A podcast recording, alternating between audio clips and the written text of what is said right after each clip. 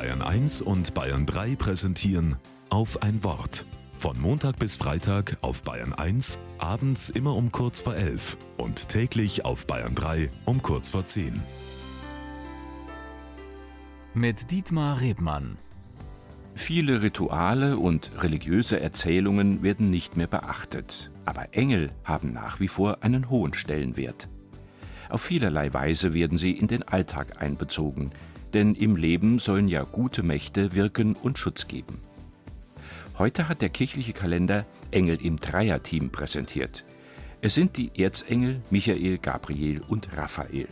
Sie entsprechen nur wenig den gängigen Vorstellungen, denn mit ihren Namen weisen sie vor allem auf Gott hin. In Michael steckt die Frage, wer ist wie Gott? Damit ist die Neigung des Menschen angesprochen, sich selbst als absolut zu setzen und sich Macht anzumaßen, die ihm nicht zusteht. In Gabriel, dem starken Engel, wendet sich Gott an die Menschen, um sie für eine Aufgabe zu gewinnen, damit seine guten Absichten für die Welt Wirklichkeit werden. Und schließlich Raphael. Dieser Name heißt übersetzt Arzt Gottes.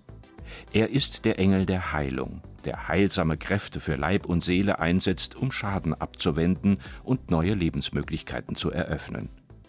Umfassend wendet sich Gott den Menschen zu und will ihnen nahe sein. Auch das ist die Botschaft der Erzengel.